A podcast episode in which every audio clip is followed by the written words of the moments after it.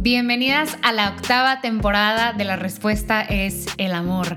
Padrísimo que ya estamos de regreso y es que se viene esta temporada cositas y cosas súper, súper padres.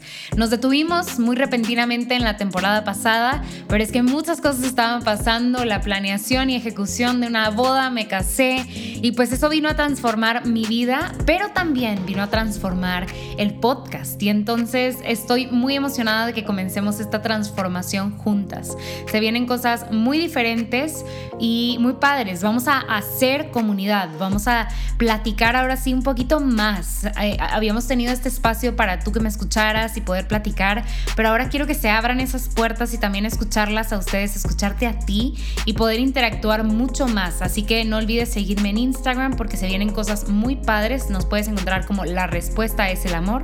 Gracias por acompañarme en este viaje, por sumarte y pues juntas let's enjoy the ride, porque para eso estamos aquí, para ser y crecer juntas como hermanas, como mujeres que siguen a Cristo, que quieren encontrarlo todos los días en las cosas grandes y pequeñas, y para eso es que estamos aquí juntas. ¡Ay, qué emoción estar de regreso con ustedes! Un gusto. Ah, ya estamos aquí.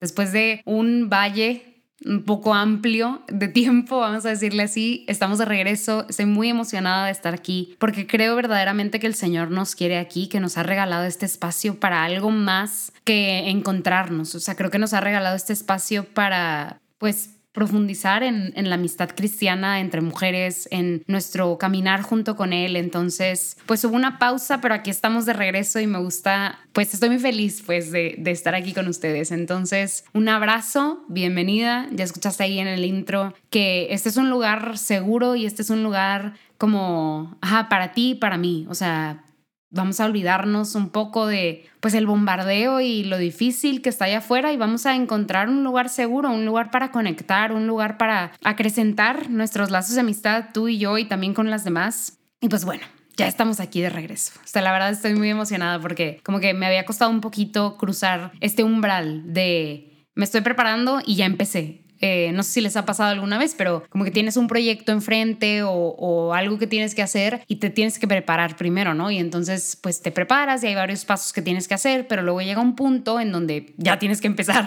o sea, tienes que tomar eso que estabas preparando y como que actually empezar a ejecutar, ¿no? Entonces creo que me estaba costando un poquito la parte de ejecutar, inclusive la parte de planear, o sea, fue un poco como, este, pues sí, no sé, tuve ahí como esta desidia de sí, no, cuál, cómo, pero la verdad es que el Señor aclaró muchas cosas a través de la oración, este, o sea, a través de mis conversaciones con Él y de, estar meditando su palabra y lo que Él me, me, estaba diciendo, pues creo que eso es lo que me dio como seguridad de volver a empezar. Entonces, esa es la pequeña intro de Hola, estamos de regreso. Pero bueno, el título de este episodio pues es muy accurate, es real y este, este, pues sí, es la realidad. Estoy casada, soy una mujer casada, qué miedo miedo.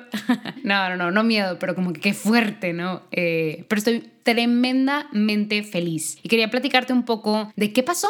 Porque estábamos en una conversación, tú y yo, en esta cita todos los miércoles y luego creo que yo desaparecí y luego pues pasé por todo este proceso, ¿no? De, de mi boda y mi, de contraer matrimonio con, con Daniel, con mi esposo que ustedes alguna vez conocieron como mi novio. Eh, y quería platicarte un poco de eso, quería como que conocieras mi corazón y también lo que estuvo pasando, porque creo que es algo que, que pasa. Eh, no, no, yo sé que no todas son como yo, todas tenemos temperamentos y personalidades distintas, pero creo que a veces podemos vernos en situaciones similares. Entonces, por eso es que quería compartirte, además de tener un proper catch up, porque ya va mucho tiempo que no platicamos. Este, pero sí, estoy casada, nos casamos el 9 de julio aquí en, en Monterrey, en donde yo vivo, eh, en el santuario y parroquia de Nuestra Señora de Fátima. Este, ahí es en donde, pues yo crecí, parte de mi, parte de mi, como mi infancia, de hecho el catecismo lo hice ahí, ahí hice mi primera comunión, este, y ahí está el nicho de mi papá también. Entonces como que yo no, la verdad no me siento que esté atada a, ninguna, a ningún templo particularmente, o sea, sí hay una iglesia que está cerca de mi casa, en donde yo crecí, y también está esta, pero la verdad es que te puedes casar en, bueno, en mi opinión, ¿verdad? Y desde mi perspectiva, te puedes casar en cualquier templo, no importa importa, o sea, lo, lo que importa es que sea un lugar consagrado para que se pueda dar como, o sea, se pueda llevar a cabo una misa y entonces te puedas unir con la persona con la que te quieres unir. Pero la verdad es que para mí no importaba, y creo que para Daniel también, no importaba como que si fuera tal o cual iglesia o si era de día, de noche, de tarde. La verdad es que era tan grande la intención de unir nuestras vidas ante el Señor que pues cualquier templo hubiera funcionado.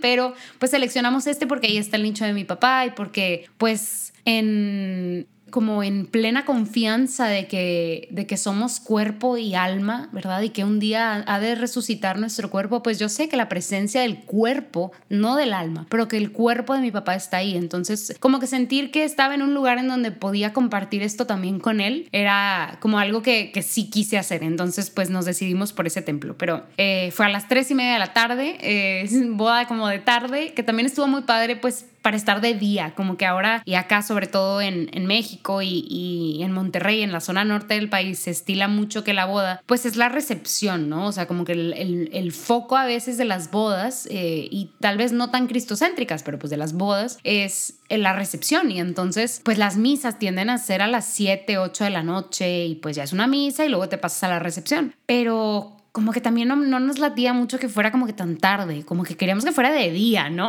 O sea, recordar el, el hecho de día. Y este es, de nuevo, creo que eh, los enlaces matrimoniales son algo hiper personal y habrá quien le guste otra cosa, ¿no? Pero para nosotros dos, que creo que era lo importante para, pues, para ese día y para nosotros, era pues que también fuera de día, que pudiéramos disfrutar, que el día se pasara despacio, que no fueran como que, ah, tres horas de pura intensidad, sino, o sea, un día en donde pudiéramos disfrutar como poco a poco y saborear todos los momentos porque pues la boda es un día, el matrimonio es toda la vida, pero disfrutar pues la boda, ¿no? Disfrutar ese, ese momento en donde das ese sí a la otra persona por completo. Entonces, pues sí, fue en julio y nosotros, Daniel y yo nos comprometimos, o él, me propuso matrimonio en diciembre. Entonces, realmente planeamos esta boda de diciembre a julio. Este, la verdad es que entre tú y yo, eh, ya habíamos hablado claramente de que nos queríamos casar y de nuevo, hablando de nuestra vida y de nuestro, como de nuestro caminar, pues nosotros ya, ya habíamos tenido pláticas de que,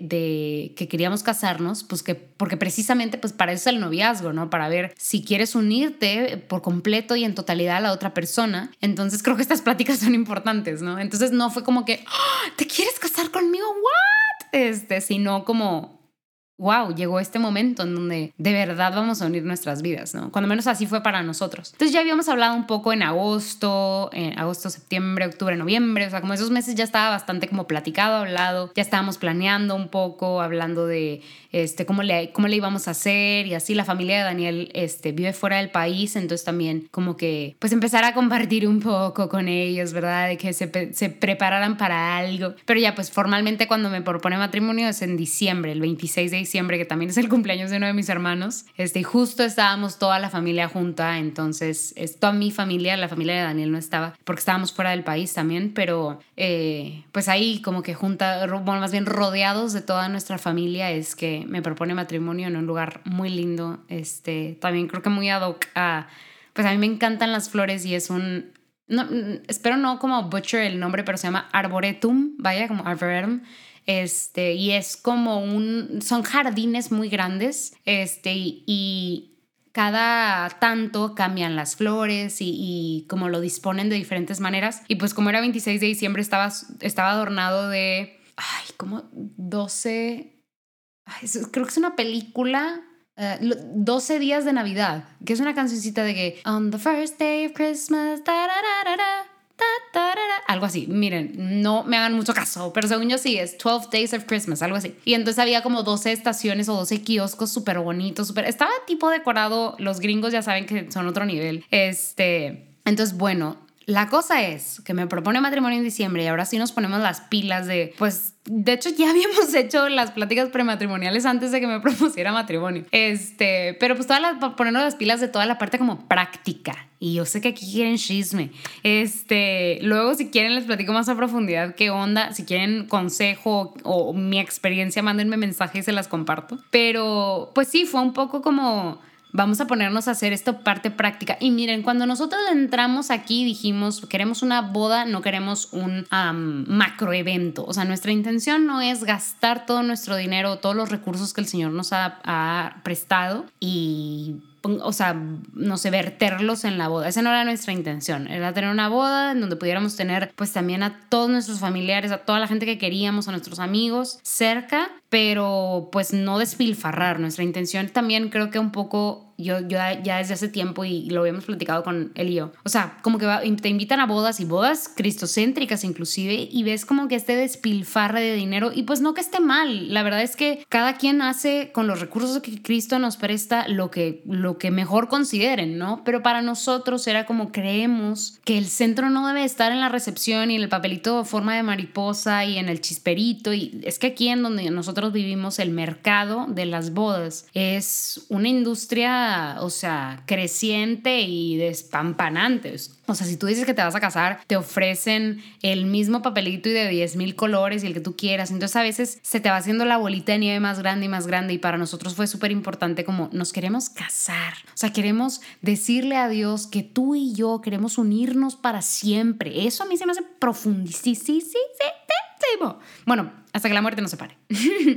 este, no para siempre, sino hasta que la muerte nos separe, pero que queremos unirnos en totalidad en este mundo. Entonces, eso la verdad tratamos como de que fuera el centro. Sí, la verdad pensamos en en, pues bueno, te invitan a, a, la degustación de la comida en el salón y qué les vas a dar y pues también cuidamos esos detalles, pero la verdad que lo más importante para nosotros era unirnos, estar juntos. Ese era nuestro deseo y, todo lo demás fue secundario. La cosa y, el tema principal de lo que yo quiero platicarte el día de hoy es que a veces le entramos a las cosas, o yo, yo y, yo y Daniel en este caso, pero le entramos a las cosas sin pensarle mucho.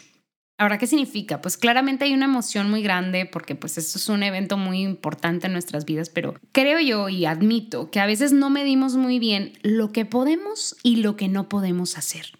Cuando menos esto es algo en lo, esto es algo en lo que yo caigo mucho este, y que he tratado de, de, ir transformando y de ir cambiando, pero a veces me dicen, Betty, ¿qué onda? Este proyecto está padrísimo, le entras. Y me emociono tanto que digo, sí, pero no pensé en cuánto tiempo me iba a, tomar, cuánto tiempo tengo disponible para proyectos, porque igual y tengo tiempo disponible, pero es tiempo libre, o sea, tiempo de ocio para mí o para mi esposo, para nuestra nueva familia, o sea, como es tiempo que está destinado o que debería estar destinado para otra cosa, pero como me emociona tanto el proyecto o porque tal vez alimenta una herida interior, o sea, de querer eh, estar involucrada en más cosas o de que me vean o de que me quieran o de que me acepten, porque a veces las cosas que parecen muy buenas pueden tener este trasfondo, que estén alimentando una herida dentro de nosotros. Entonces, ¿qué pasa? Acepto, digo que sí, porque es algo aparentemente bueno, pero estoy dejando otras cosas que no estoy viendo y que estoy negando por pues querer entrarle, ¿no? Y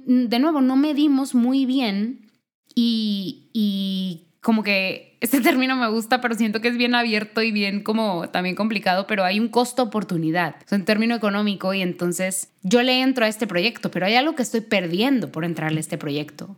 Y pasa lo mismo cuando invertimos en algo. O sea, estoy invirtiendo mi dinero en CETES o aquí en México que puedes invertir, haz de cuenta como que en CETES o en Apple o lo que sea, ¿no? Lo meto a la bolsa o lo que sea. Invierto mi dinero en algo o en el negocio de una amiga o un amigo, pero pues hay algo que yo pude haber estado también haciendo con ese dinero que estoy dejando de hacer. Hay un costo oportunidad, o sea, literalmente es algo que se puede calcular, pero no estamos hablando de economía aquí. pero pasa esto, ¿no? Como que qué estoy dejando de hacer o qué está dejando de pasar cuando yo acepto este proyecto, ¿no? Este, en este ejemplo. Y a veces no es dinero, o sea, no, es que esté ganando o perdiendo dinero, no es este que tenga más o menos tiempo, es a veces tiene un costo o un, o un pues sí vamos a decirle costo en algo intangible y en algo que ni siquiera puedo medir, que es mi estado mental, mi bienestar emocional, eh, mi seguridad, eh, en, si están bien o mal mis relaciones, no nada más con mi pareja, con mi familia, sino también con mis amigos. O sea, a veces lo que estamos perdiendo por aceptar ciertas cosas es eso, son cosas intangibles pero que son profundamente valiosas y que también son muy importantes. Entonces, Creo que en esta ocasión, de nuevo, remontándome a mi caso personal y a lo que les platico el día de hoy, de cuando empezó desde diciembre del 2021 toda esta como odisea de planear una boda, creo que nosotros aceptamos esto y digo, esto es algo que teníamos que hacer porque nos queríamos casar, ¿no? Digo, pudimos haber ido al, a la iglesia y sin nadie casarnos, o sea, yo sé que eso se puede hacer. Este, solamente tú y yo y pues dos, testigos, sí necesitas testigos, pero bueno, tus testigos y el sacerdote y ya. O sea, eso también se puede hacer. Nosotros decidimos hacerlo de otra manera, o sea, sí tener una recepción y sí tener este, una misa con nuestros invitados y todo. Pero la cosa es que había otras, otras, otras tareas, otros proyectos que tuve que dejar de hacer y no que como el podcast, o sea, que, que hubiera no querido dejar de hacer, pero que era tan difícil, la verdad, y se vuelve insostenible sostener, insostenible sostener, pero insostenible cargar con todo esto y fue insostenible y la verdad es que lo, lo, que pasó fue que pues desaparecí, ¿no? En algún punto fue como ya no puedo hacer esto y no solo con ustedes fue que desaparecí, sino que con otros proyectos también fue como necesito que me den una pausa, no puedo continuar. Para mí esto es complicado porque yo quisiera abarcar, ¿no? Y porque sí hay una herida profunda en la que he estado trabajando y en la que el Señor me ha estado este, acompañando, pero pues yo a veces quiero probar como que soy suficiente y que, que soy valiosa, ¿no? Y eso a través de, pues, participar de algo o hacer algo, ¿no? Y entonces también fue muy difícil separarme del proyecto, dejar el podcast un tiempo, porque para mí alimentaba la mentira de que no era suficiente y de que no pude con el reto y de que entonces no soy valiosa. Y fue muy difícil, porque estas son cosas que hoy te digo y te platico, pero que en ese momento solo las sufres, porque no las puedes, o sea, porque es difícil ponerles nombre y ponerles apellido y identificarlas y pararlas. Pero te cuento todo esto porque claramente quiero, de nuevo, tener catch up, pero porque creo que esto también te puede pasar en tu vida, tal vez de manera distinta y con situaciones distintas y con heridas distintas, pero creo que esto es algo que nos pasa. Y a veces todo está teñido de color de rosa y tiene brillitos y parece que no está pasando nada, pero sí está pasando algo, sí estamos dejando, o sea, sí hay un costo oportunidad, hay algo que estamos perdiendo por hacer otra cosa o por invertirle en otra cosa. De nuevo, son cosas intangibles a veces y, y la verdad es que muchas veces puede ser mi salud mental, mi estado emocional, cómo me siento yo conmigo misma. Y las mujeres, creo yo, tendemos a ponernos en segundo plano a procurar el bien de los demás. Y como cristianos, francamente, estamos llamados a buscar el bien del otro, a amarles y amarles es buscar el bien por su bien mismo.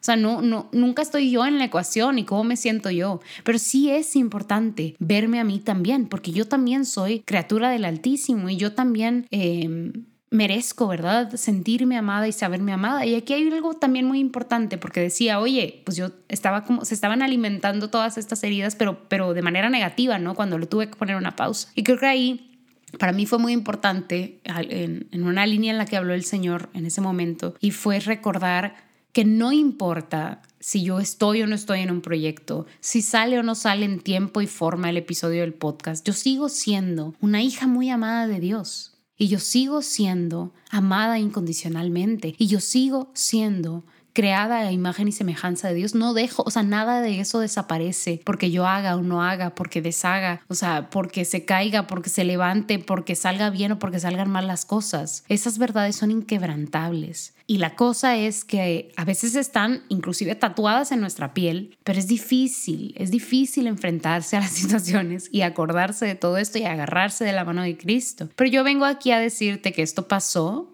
que todos nos caemos, pero que Cristo siempre está ahí para levantarnos, que no importa la situación por la que estés pasando o lo que tengas que dejar ir para ver por ti, eh, a veces es importante sabernos amadas y no, no buscar el amor en otros lados, porque de nuevo, no, no dejamos el proyecto, en este caso vamos a decirlo así, no dejamos el proyecto porque no podamos con el proyecto, pero sí porque me amo y me respeto y porque quiero también amar y respetar la criatura que el Señor o sea, formó en mí. Y quiero experimentar el amor de Dios y acallar esas voces que, que, que buscan validación a través de las cosas y de, de, lo, de lo pasajero. Entonces, como que ya nos pusimos un poco abstractos, ¿verdad? Pero, pero quería platicarte de todo esto porque creo que es importante como que a veces las cosas pasan y no las analizamos y simplemente se van y simplemente, pues hola, una disculpa, aquí estamos de regreso, pero, pero no, más bien quería yo abrirte mi corazón y que conocieras como que qué estuvo pasando. Sí, les, sí te pido personalmente desde el corazón una disculpa porque no hubo un aviso, este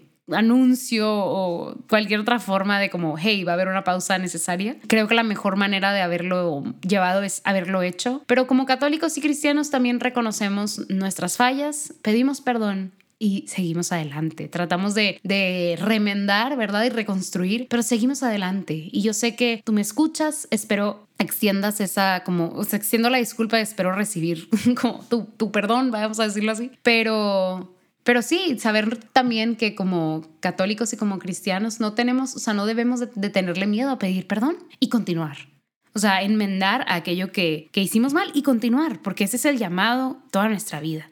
O sea, perdonar a los demás, perdonarnos también a nosotros, saber, sabiendo que Cristo nos perdona y continuar, porque es muy importante continuar. Y pues bueno, con eso quiero cerrar y recordarte que regresamos con mucho amor, muchas ganas de compartir contigo, compartir juntas, de escucharte, eh, siempre, siempre teniendo la intención de, mejorar con cada, con cada temporada. Entonces esta temporada no es diferente, voy a tratar y vamos a tratar en Juan Diego Network de hacer las cosas pues más dinámicas, de, de vernos y de platicar más, pero poco a poco vamos a ir como desenvolviendo este nuevo plan y esta nueva estrategia para acercarnos más y sentirnos más como una comunidad de hermanas que caminan, corren, hacia Cristo, que se tropiezan, pero que se levantan y caminan hacia el Creador. Entonces, gracias por escucharme. No te olvides de seguirme en Instagram como la respuesta es el amor o respuesta es el amor. No recuerdo muy bien, pero síguenme en Instagram para poder eh, vernos. Ahí también va a haber mucha más comunicación. También síguenos en Juan Diego Network. Te recuerdo, si no has, eh, si no has escuchado todavía el proyecto de Real y Verdadero, es un proyecto de evangelización, es un proyecto en donde compartimos el catecismo, pero de manera moderna entonces, si no lo has checado, también te invito a checar Real y Verdadero. Eh, ahí yo presto mi voz para, para este proyecto y entonces estoy segura que te va a encantar. Te dejo con un abrazo y pidiéndote tu oración, sabiendo y ojalá sepas que tienes la mía y que cuentas con la mía. Y nos vemos el próximo